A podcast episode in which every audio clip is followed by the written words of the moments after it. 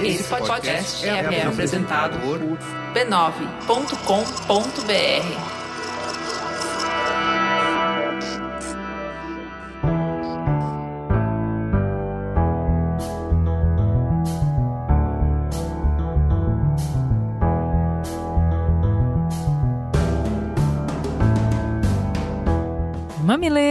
e mamiletes, sejam bem-vindos ao nosso espaço semanal de escuta e reflexão. Eu sou a Juva Lauer. Eu sou a Cris Bartes e esse é o Mamilos, o podcast que faz jornalismo de peito aberto.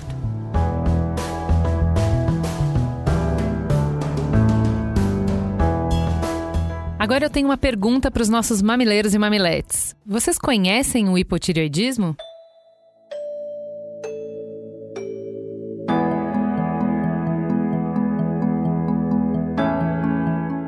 Mesma conheci só de ouvir falar e de ter uma amiga que tem, mas nada muito específico. O que eu já sabia antes é que a tireoide é uma glândula que fica no pescoço, bem embaixo ali do que a gente chama de pomo de Adão. Então, eu também não sabia muito, mas hoje a gente vai trazer dados para você e para todo mundo que está nos ouvindo. A estimativa é que 18 milhões de brasileiros tenham hipotiroidismo.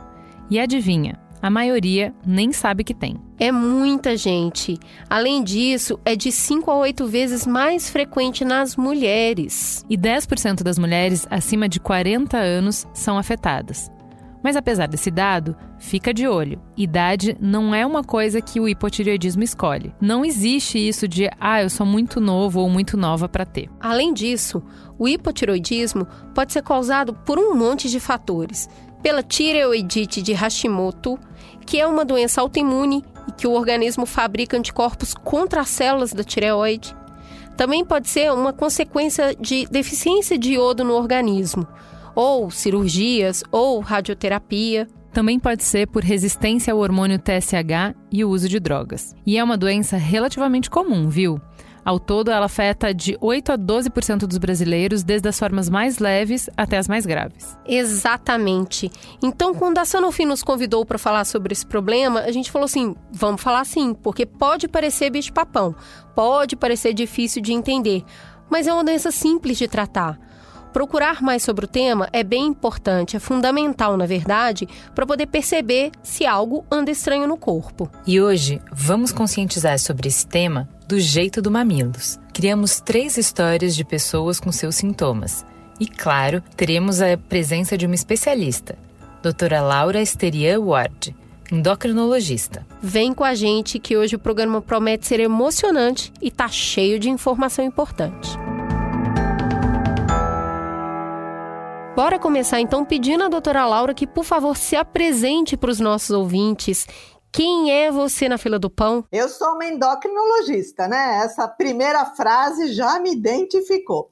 Eu sou uma endocrinologista clínica, sou formada na Escola Paulista de Medicina, atual Unifesp, e estou há 30 anos na Unicamp onde eu tenho um laboratório de pesquisa, o Laboratório de Genética Molecular do Câncer. E sou uma tireoidologista, ou seja, uma amante da glândula tireoide, uma grande fã dessa glandulinha pequenininha, não passa de 20 gramas em geral, mas que comanda todo o nosso organismo. Vamos falar dela? Bora! Bora! Vou começar pela primeira história então. Meu nome é Regina, eu tenho 25 anos. Vou confessar que a minha autoestima nunca foi lá essas coisas, tá? Desde criança eu via mulheres na TV muito diferentes de mim. E eu cresci com aquela insatisfação que parece ser a sina meio que de toda mulher. Com o passar do tempo, eu fui vendo muitas pessoas pregando amor próprio. Você tem que amar o seu corpo, seus cabelos, ame quem você é. Eu ouvia, ouvia, mas isso parecia não funcionar para mim. Essa revolução do amor próprio me suava coisa de quem já nasce linda. E eu sempre tive a certeza de que eu nasci feia. Mas feia mesmo. Eu nunca fui a menina da sala que chamava atenção, sabe? Pelo contrário, eu me escondia muito, especialmente quando chegou a adolescência. Enquanto as minhas amigas se descobriam, pintando cabelo, se maquiando, eu evitava tudo isso. Por que, eu vou pintar meu cabelo se ele é opaco, se ele cai o tempo todo. Eu detesto meu cabelo. Por que eu vou usar maquiagem para chamar atenção para um rosto seco, que a maquiagem craquela toda? No inverno eu parecia uma cobra mudando de pele.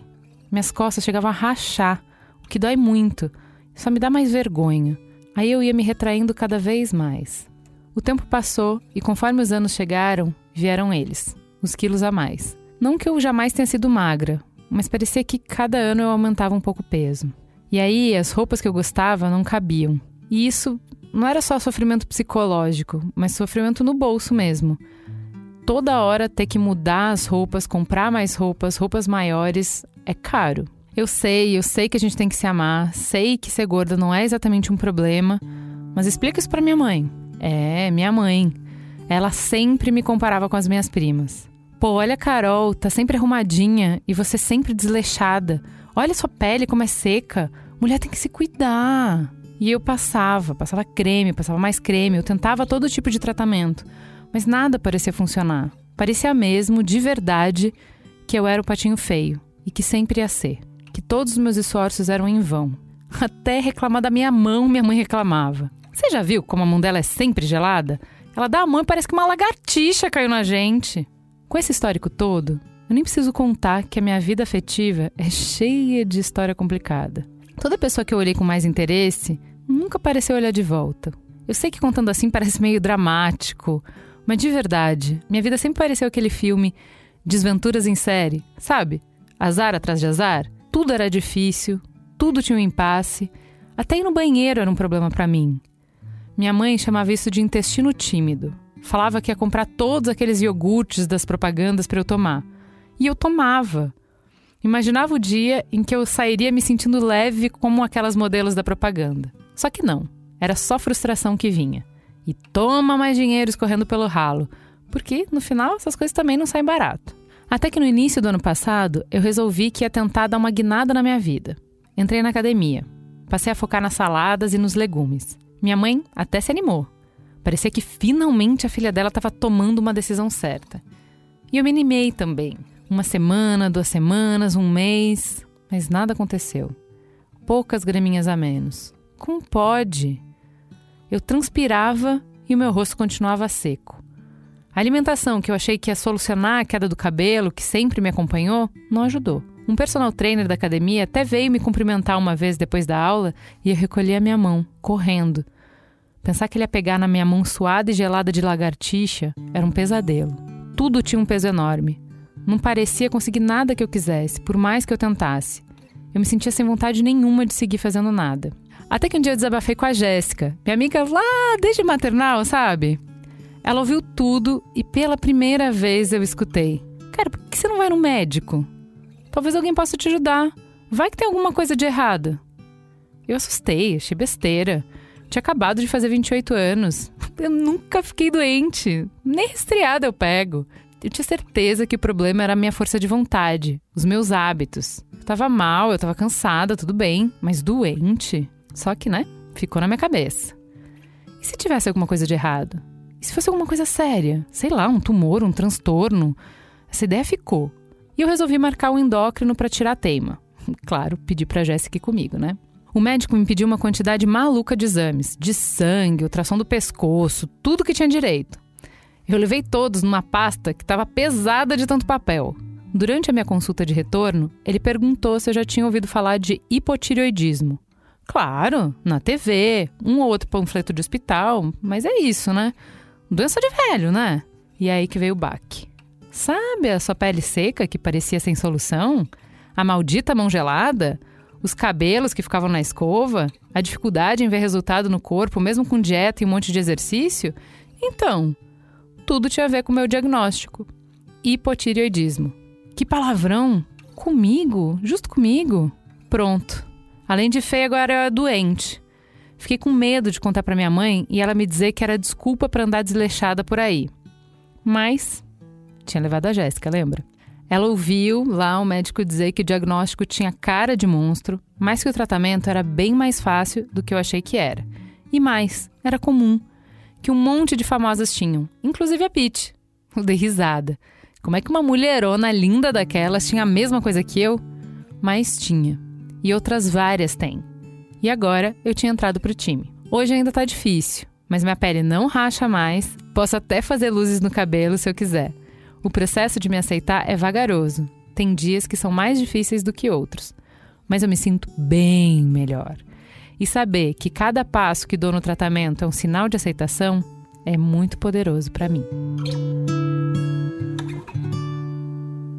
Doutora Laura, nos ajude a entender um pouco dessa história aqui. Essa paciente demorou bastante para procurar um médico, porque ela julgava que tudo que ela estava sentindo era característica dela. Como é que dá para saber a diferença entre uma coisa e outra, com esses sintomas assim que parecem coisas da vida? Pois é, parecem coisas da vida, mas é importante a gente suspeitar de doenças que são muito comuns porque, como vocês muito bem disseram na introdução, realmente o hipotireoidismo afeta muita gente, principalmente mulheres. Na idade dessa paciente, talvez não seja tão comum, porque o hipotireoidismo afeta principalmente mulheres, mas acima dos 40, 50 anos. Sabe que a doença, alguns anos atrás, era chamada de a doença do ninho vazio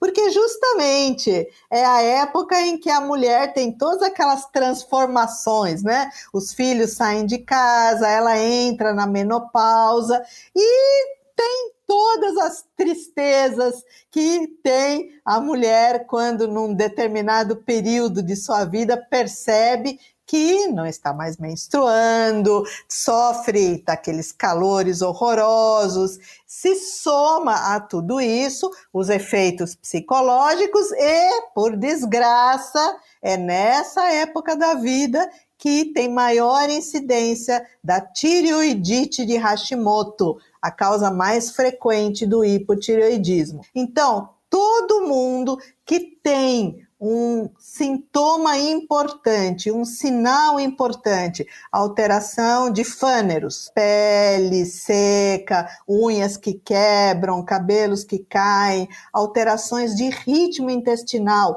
Nas meninas é importante lembrar de alteração menstrual, ou que percebem que não estão tendo um bom desempenho, seja cognitivo, escolar, no trabalho, seja em atividades físicas, é aquele indivíduo que fazia 40 minutos de academia e saía feliz e contente, agora com 20 minutos já está derrubado, não aguenta mais, tem que pensar em tireoide, porque é muito frequente.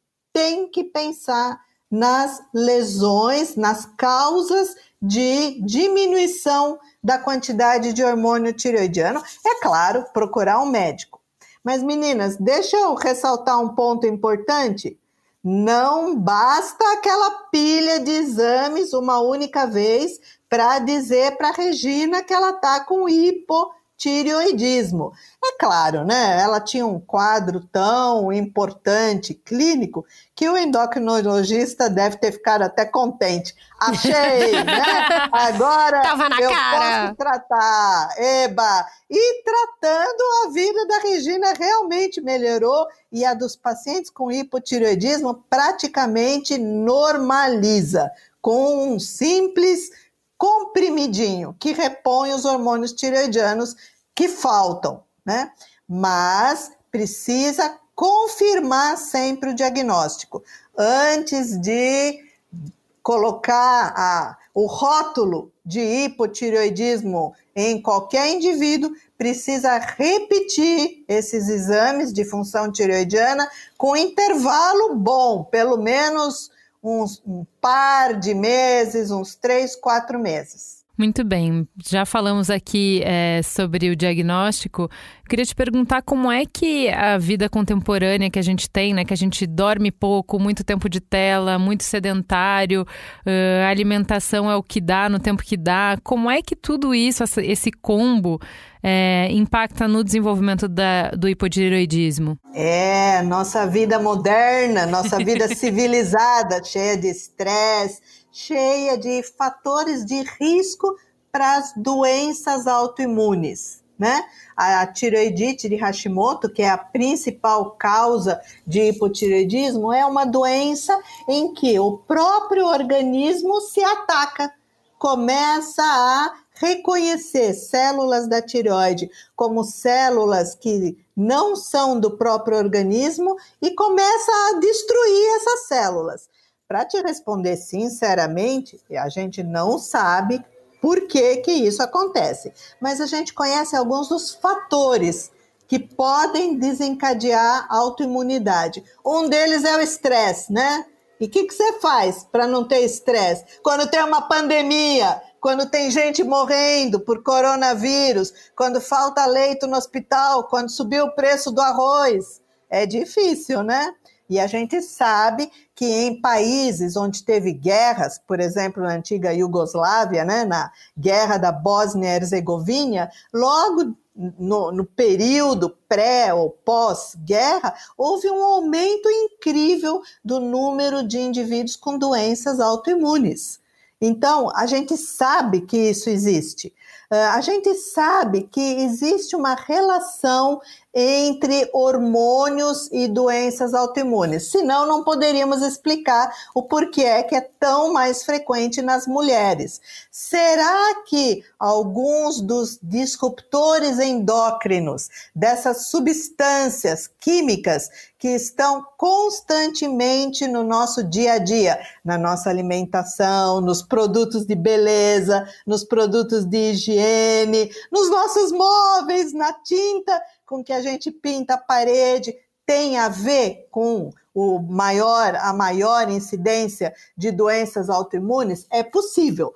Infelizmente, é difícil de provar essas coisas, mas sim, a gente sabe que produtos químicos, estresse, fatores hormonais, iodo, iodo é uma coisa importante na nossa dieta. O iodo em excesso aumenta a incidência de doenças autoimunes, mas a falta dele pode causar bócio e também levar ao hipotireoidismo. Então, como tudo na vida, hein? Excessos. Mas a gente enriquece o sal com iodo por conta disso, não é? Exatamente. E onde que está indo para esse excesso de iodo? É excesso de sal necessariamente? Muito bem. A maior parte do iodo que a gente consome provém do sal de cozinha, que graças a Deus é iodado. Porque vocês sabem, meninas, nós tínhamos bócio endêmico nesse país. Tinha cidades que tinham a população, metade da população com papo, né? E com hipotireoidismo. A gente tinha cretinismo, que é a causa mais frequente de debilidade mental evitável que existe. É a criança que nasce de mãe que não tem iodo suficiente. Ela nasce com cretinismo. A palavra cretina vem disso, né? Da observação dessas crianças com hipotireoidismo congênito, que é relativamente frequente. Uma criança em cada 3.500, 4.000 recém-nascidos vivos nasce com hipotireoidismo congênito. E é por isso que a gente faz o teste do pezinho. Por isso, e também, é claro, para detectar uma série de outras doenças congênitas. Mas o hipotireoidismo congênito é o mais comum, é o mais frequente. E a gente pode detectar e tratar precocemente, evitando ou minimizando os efeitos que isso possa ter sobre o cérebro do bebê. Mas voltando ao que você me perguntou, a gente não sabe o porquê é que se desencadeiam as doenças autoimunes, mas a gente reconhece estresse, fatores químicos, dieta, principalmente ingestão de iodo, e eu vou acrescentar mais uma para vocês ficarem mais terrorizadas ainda, porque nós estamos em plena pandemia de um vírus. Vírus também podem desencadear doenças autoimunes. Vamos pular então para a nossa segunda história para a gente expandir ainda mais a nossa conversa?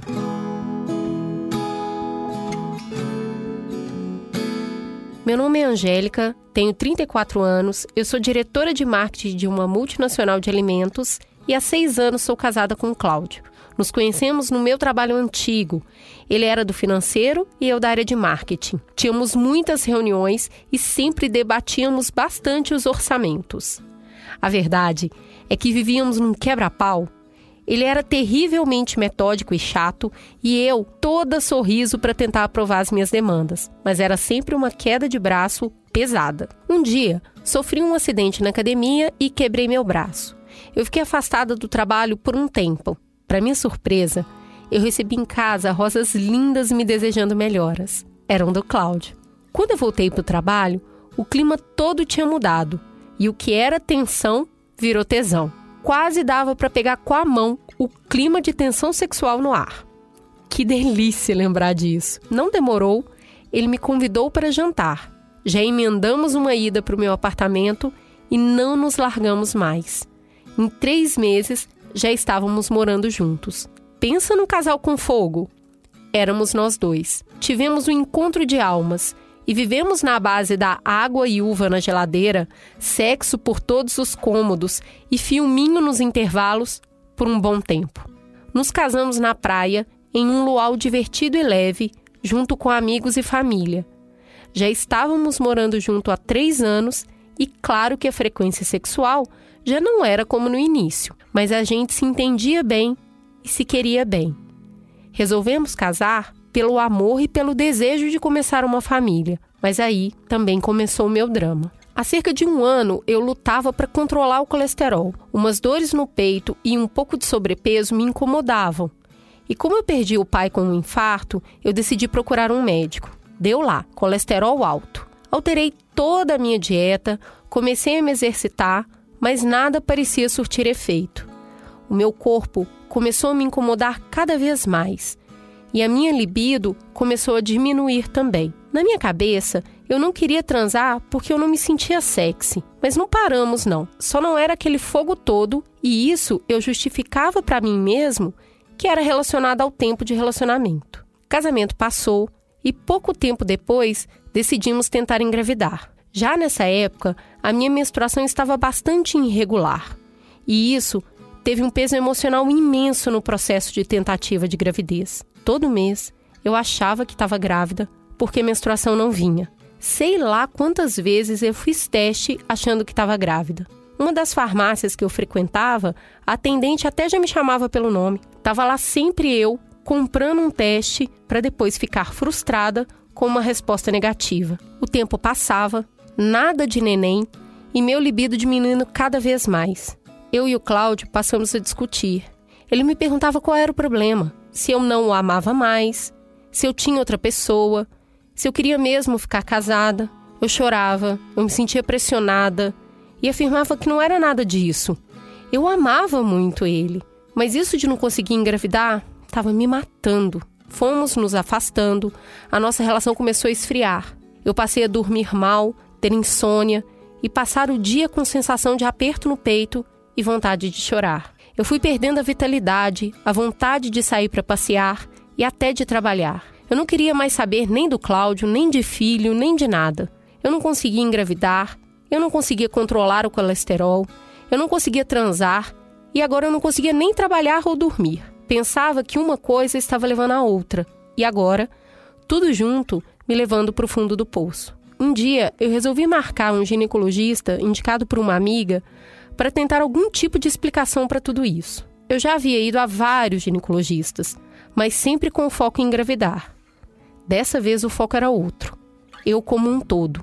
Na consulta, eu acho que eu falei umas duas horas sem parar. Eu chorei, eu pus tudo para fora. A médica só ouviu e me dava sinais que estava prestando atenção. No final, ela disse: Angélica, eu sei que você está muito cansada e frustrada, mas eu preciso que você faça alguns exames e volte ainda essa semana para a gente conversar. Eu devo ter feito cara de desânimo, porque ela disse: Olha, não se preocupa, não é coisa da sua cabeça, não é falta de vontade.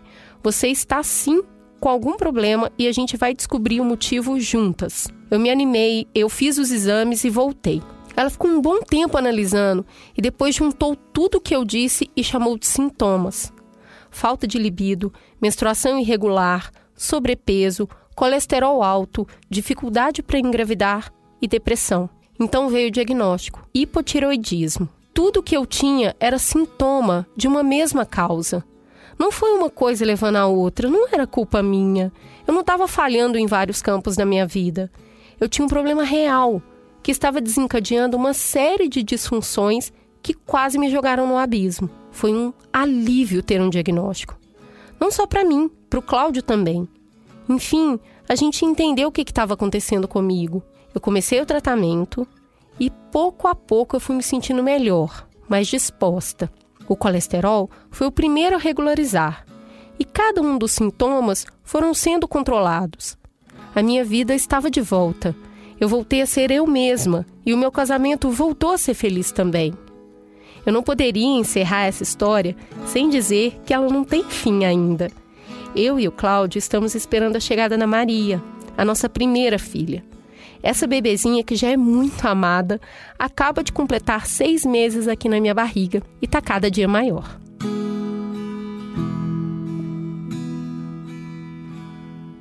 Vamos continuar a partir dessa história, aprofundando a nossa conversa. Como é que o hipotireoidismo pode impactar e desregular a menstruação, baixar a libido e até causar infertilidade? Qual é a correlação entre essas coisas? A tireoide é uma grande controladora de praticamente todas as nossas funções orgânicas.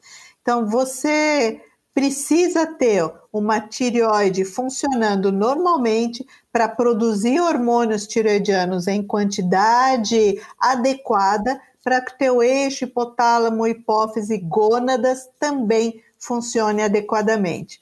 Quando há um déficit de produção de hormônio tireoidiano, esse eixo hipotálamo, hipófise gônadas desregula e é frequente as meninas, as moças, mulheres que têm hipotireoidismo terem alterações menstruais e sofrerem de infertilidade, tá? Também não é raro, como a Angélica contou, ter uma associação de hipotireoidismo com dislipidemia. E isso é muito importante. Todo indivíduo que tem um diagnóstico de colesterol elevado tem que fazer uma dosagem de TSH. Por quê? Se tiver hipotireoidismo, como aconteceu com a Angélica, o tratamento do hipotireoidismo pode resolver a dislipidemia.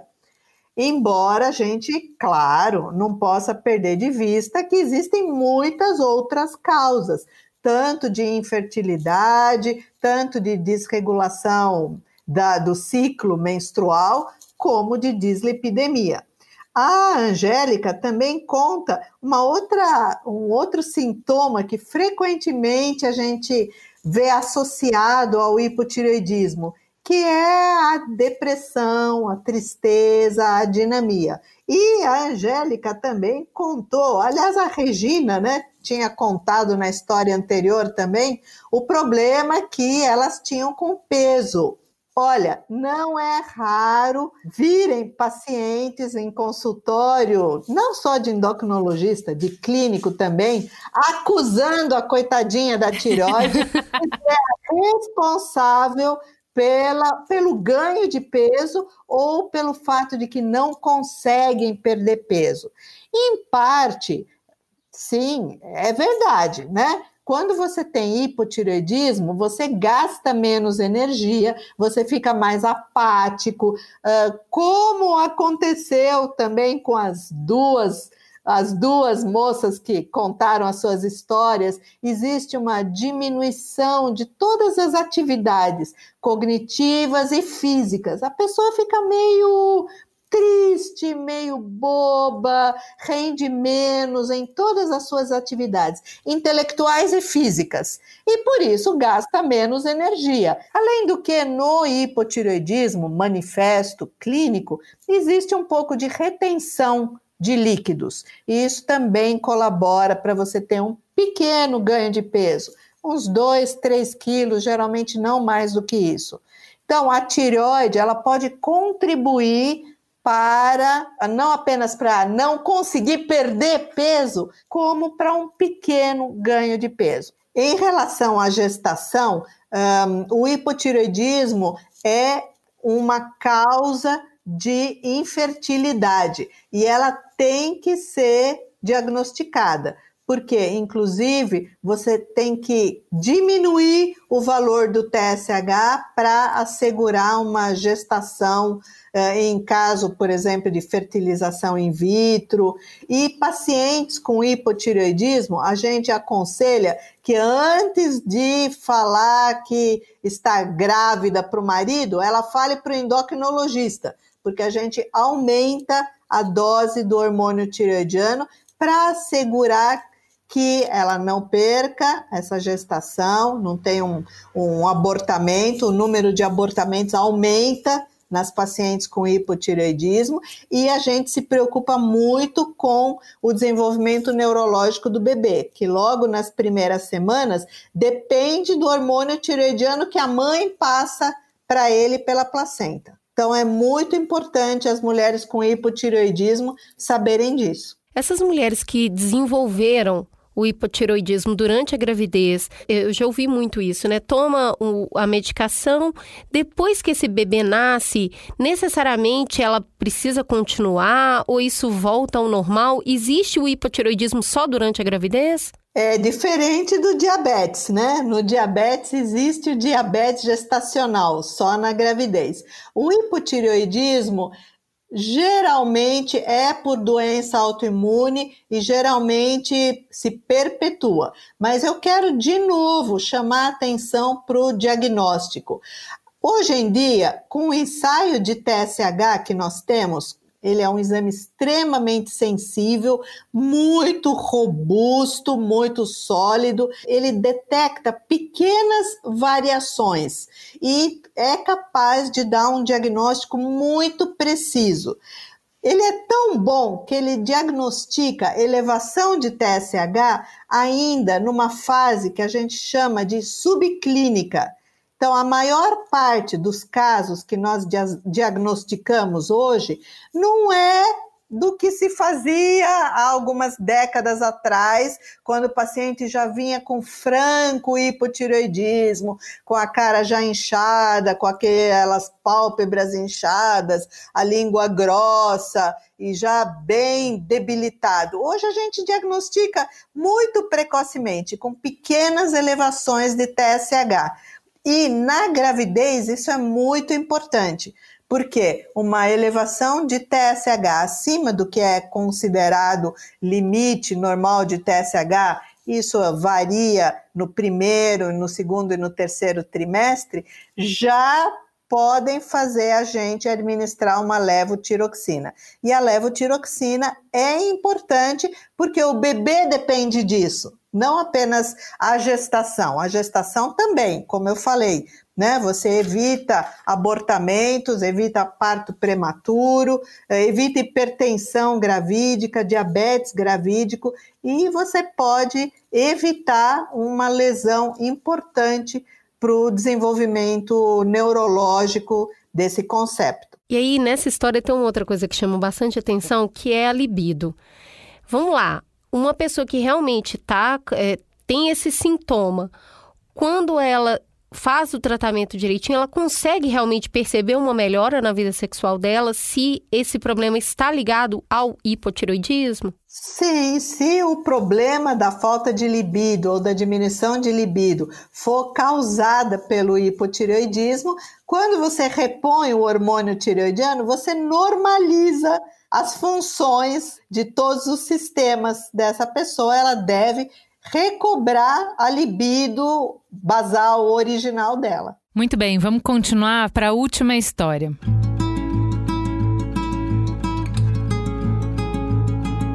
Me chamo Marta, tenho 42 anos. Sou programadora há quase 10 anos na mesma empresa.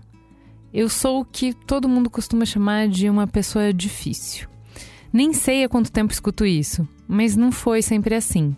Eu fui uma criança muito sorridente, expansiva e uma adolescente que adorava festas e paqueras. Na vida adulta, as coisas parecem ter tomado outro rumo. Eu passei até algumas alterações de humor bastante bruscas.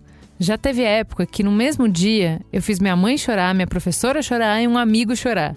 Sempre por dar umas respostas atravessadas, ser grossa mesmo. Claro que com essa personalidade, eu fui perdendo as amizades e a vida amorosa vivia de altos e baixos, sempre com baixos mais prolongados. Eu me tornei também uma pessoa muito ansiosa, sempre cheia de aflição sobre como as coisas iam se desdobrar, e isso acabou piorando ainda mais o meu humor. Eu estava sempre irritada. Escolhi estudar e trabalhar com programação e desenvolvimento porque eu não queria ter muito contato com gente. Spoiler, não é uma verdade, tá? As pessoas estão em todos os lugares. Eu não tive muitos amigos na faculdade, até porque eu nunca aceitava convites para as festas, para os bares, para as baladas. Eu estava sempre com sono, estava sempre cansada. só queria ir para casa. Mas eu sempre fui dedicada, eu me formei bem e logo emendei uma pós e um mestrado. Arrumei um emprego em uma empresa grande que ia me dar muitas oportunidades de crescer profissionalmente. Só que esse crescimento não aconteceu.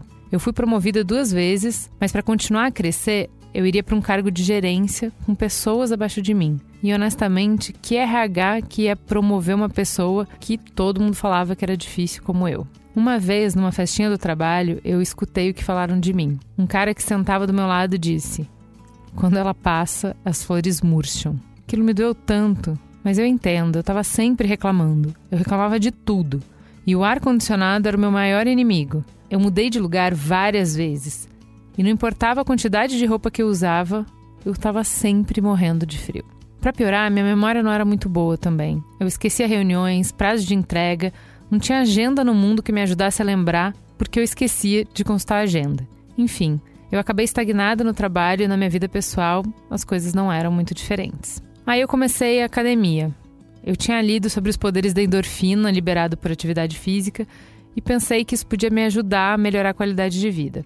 Para isso, eu precisava de uma avaliação médica, então marquei uma consulta num clínico geral. Cheguei lá já pedindo o atestado. Eu não queria nem me sentar, mas a médica era bastante interessada e fez algumas perguntas sobre a minha condição geral de saúde física e mental. Eu não entendi nada. Era a primeira vez que me perguntavam isso no médico. Entendi menos ainda por que, que eu saí respondendo aquela pergunta contando partes importantes da minha vida e das minhas insatisfações. Contei para ela do meu mau humor, contei da ansiedade, do cansaço, da sonolência, da falta de memória e até desse detalhe pequeno de que eu estava sempre com frio e arranjando problema no trabalho, brigando por causa de ar-condicionado. A médica então pediu alguns exames e eu quase caí da cadeira quando ela disse que eu tinha hipotireoidismo e que o meu relato revelava vários sintomas da doença. Eu comecei o tratamento, mas não deu muito resultado. Voltei na médica e ela disse que eu precisava primeiro lembrar de tomar o remédio, mas depois de tomar após uma hora de jejum. Eu coloquei lembrete em todos os lugares que você pode imaginar para não esquecer o maldito remédio, mas valeu a pena. A minha qualidade de vida mudou tanto que eu passei a gostar de mim, e isso mudou tudo à minha volta. Consegui retomar algumas relações bem importantes para mim e conheci uma pessoa incrível. A gente começou a sair e o melhor de tudo, eu consigo ir com ela no cinema sem dormir no meio do filme.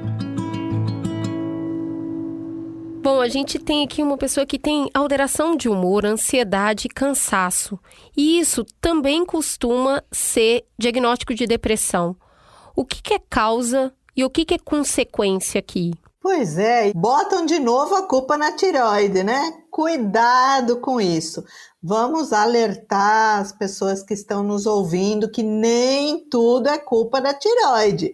Vocês viram como esses sintomas que as, as três pessoas né, entrevistadas relataram são inespecíficos, são sintomas vagos.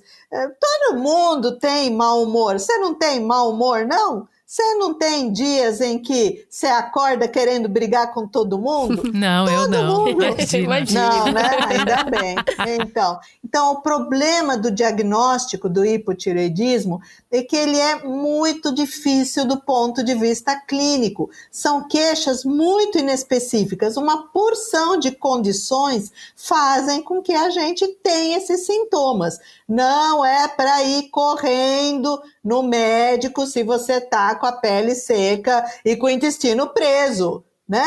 Agora, se a pele está seca, o intestino está preso, isso realmente é uma coisa que está te incomodando muito, está piorando. Além disso, você começa a ter problemas como que essas moças relataram, né? De alterações de humor frequentes, alterações uh, menstruais frequentes, alterações no próprio desempenho. Chamo muito a atenção para isso, né? Porque são as coisas que só a gente sabe avaliar. Você conseguia fazer algumas coisas numa boa e agora tá difícil. Então, aí sim, soma tudo isso, vai no médico e converse com ele sobre a possibilidade de se tratar de um distúrbio da tireoide. Nem sempre a tireoide é a culpada, cuidado. Mas, como aquela médica que ficou super contente quando fez o diagnóstico, eu também fico porque hipotireoidismo é relativamente fácil de tratar e eu consigo fazer com que o indivíduo volte ao normal. Eu estou falando que é relativamente fácil, mas vocês viram que essa última moça que contou a história dela não foi tão fácil assim para ela, foi, né? né? É isso que eu já ia te perguntar. Quais são as principais barreiras que os pacientes enfrentam quando começam a se tratar? Quais são os erros que dificultam o controle da doença? O principal, o maior erro, aliás, a maior causa de não conseguir tratar direito é a falta de adesão ao tratamento. Isso acontece Primeiro, porque o paciente que ele está com hipotireoidismo. E um dos sintomas mais frequentes do hipotireoidismo é o esquecimento. Pois é. é. a falta de memória. Então, poxa, não é fácil. Se você está com falta de memória, é você lembrar que você tem que tomar um remédio. É isso aí. O que a, a, a, essa última paciente fez está muito certo. Tem que botar aviso em toda parte. E eu sempre falo: bota o teu remédio no criado mudo. Você põe o, o celular para te despertar meia hora antes, ou então você põe num determinado horário, toma com água, né, em jejum, espera uma meia hora e aí você vai fazer a tua rotina normal, tomar o teu café da manhã. Então, a principal causa é a má adesão. E isso, em parte, é culpa nossa, médicos, porque a gente tem que gastar um tempo para explicar para o paciente por que é que ele tem que tomar aquilo em jejum. Então, você precisa de um médico para ir te orientando e controlando os teus exames para você ficar bem. Para encerrar, a gente falou muito de mulheres, mas esse mal também ataca os homens. São os mesmos sintomas para os homens? Como que eles podem ficar atentos para a saúde? São os mesmos sintomas, mas homens valorizam coisas diferentes do que as mulheres valorizam.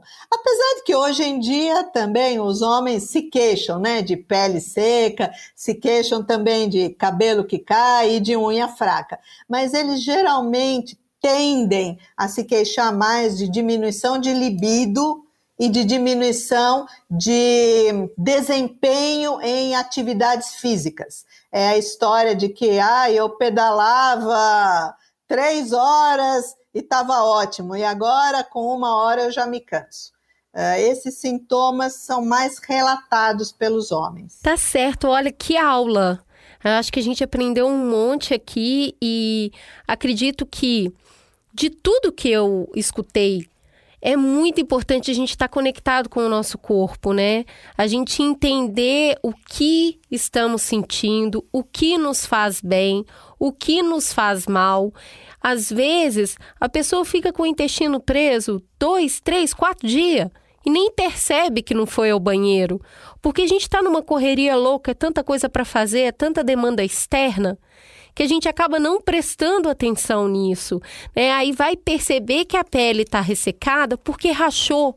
E aí ela já está muito ressecada e aquilo provoca dor.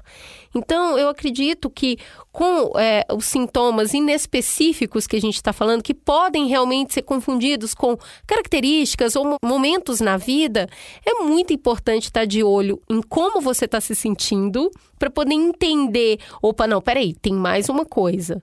Ah, não, aí tem essa aqui. Oh, isso aqui é diminuição de desempenho. Então, quer dizer, você tem que prestar atenção em você para você entender o que está sentindo, para falar. Aí eu vou procurar um médico, eu vou relatar para esse médico afinal de contas, o que está me incomodando. Bom, a gente está falando aqui é, de qualidade de vida no final do dia, né? Poder viver melhor, com mais bem-estar, se sentir bem na própria pele e sentir que está desempenhando a vida com um pouco mais de leveza. Porque, puxa, vamos lá, a gente falou aqui de sexo, de trabalho, de amizade, de autoestima. Então, acho que vale a pena ficar de olho nisso, né, Juliana? É isso aí. Eu acho que a gente precisa também perder um pouco do. É, deixar alguns preconceitos, né, e estereótipos de lado. Que é assim, poxa, mas antes não tinha nada disso. Pois é, mas olha a vida que a gente tem agora né? Com as pressões que a gente enfrenta, o custo, né, é, que a gente paga para viver a vida que a gente leva, a gente tem que ter um olhar mais atento para a gente e se cuidar mesmo. E aí, verificou que está precisando no médico? Doutora Laura, qual que é o especialista indicado para procurar se a pessoa realmente percebeu que essa quantidade de sintoma está acontecendo na vida dela e prejudicando muito a qualidade de vida? Olha, você está perguntando justo para uma endocrinologista? é claro que é o endocrinologista. Mas, gente, lembra que nós falamos e vocês ressaltaram o quanto as doenças da tireoide são frequentes? Então, elas, na verdade, devem ser pensadas. E eu acho que esse programa, antes de tudo, é muito importante por causa disso. A gente tem que lembrar que aquela glandulinha que está no meu pescoço pode ser a responsável por tudo aquilo que eu estou sentindo, tá? Tem que lembrar das doenças da tireoide e contar para o seu médico. Se ele suspeitar de doença da tireoide, ele pode fazer o diagnóstico de uma forma muito simples e muito rápida, que é o pedido de TSH. Com uma dosagem de TSH, ele já pode confirmar ou mostrar que existe realmente um distúrbio tireoidiano. E aí, numa segunda dosagem, em que geralmente a gente pede também o T4 livre e eventualmente anticorpos antitireoide,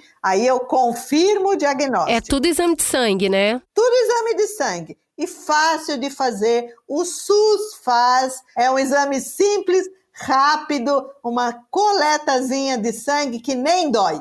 Muito bem. Muito obrigada, doutora Laura. Foi um prazer ter a senhora aqui com a gente. Temos um programa, dona Cris? Temos um programa. Muito obrigada pelo seu tempo e compartilhar o conhecimento. Eu acho que colocar a tireoide no radar é o melhor que a gente tem a fazer, então. O Mamilos é uma produção B9. Apresentação de Juvalau e Cris Bartz. Coordenação geral: Carlos Merigo, Juvalau e Cris Bartz. Direção: Alexandre Potashev. Produção: Beatriz Fioroto. Apoio à pauta e pesquisa: Iago Vinícius e Jaqueline Costa. Edição: Mariana Leão, com trilhas de Andy Lopes. Capa: Elô D'Angelo. Coordenação digital: AG Barros, Pedro Estraza e Lucas De Brito. Atendimento e comercialização: Raquel Casmala, Camila Maza e Thelma Zenaro.